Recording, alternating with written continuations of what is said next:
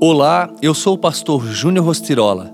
Vamos juntos ao Café com Deus Pai de hoje? Tenha ousadia. Jesus lhe disse: Eu irei curá-lo. Respondeu o centurião: Senhor, não mereço receber-te debaixo do meu teto, mas dize apenas uma palavra e o meu servo será curado. Mateus 8, 7 e 8. O centurião romano tinha uma grande responsabilidade.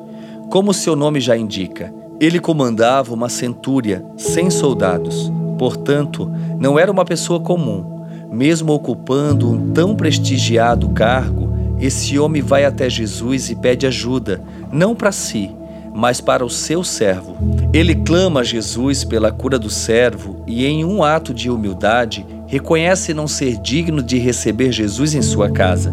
Mais do que demonstrar humildade ao não reconhecer digno de receber Jesus, o centurião demonstra ter uma fé ousada, capaz de extrair de Jesus uma frase que certamente trouxe constrangimento aos que estavam presentes.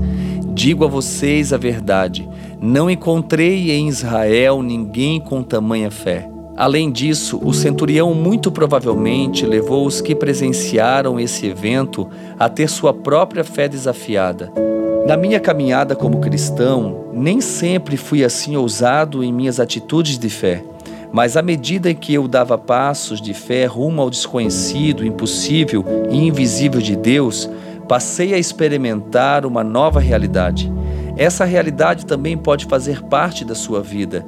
Eu não sei quais são os impossíveis que você precisa superar, mas de uma coisa tenho certeza: o mesmo Jesus que curou o servo do centurião tem feito o impossível na minha vida e pode fazer o impossível também na sua.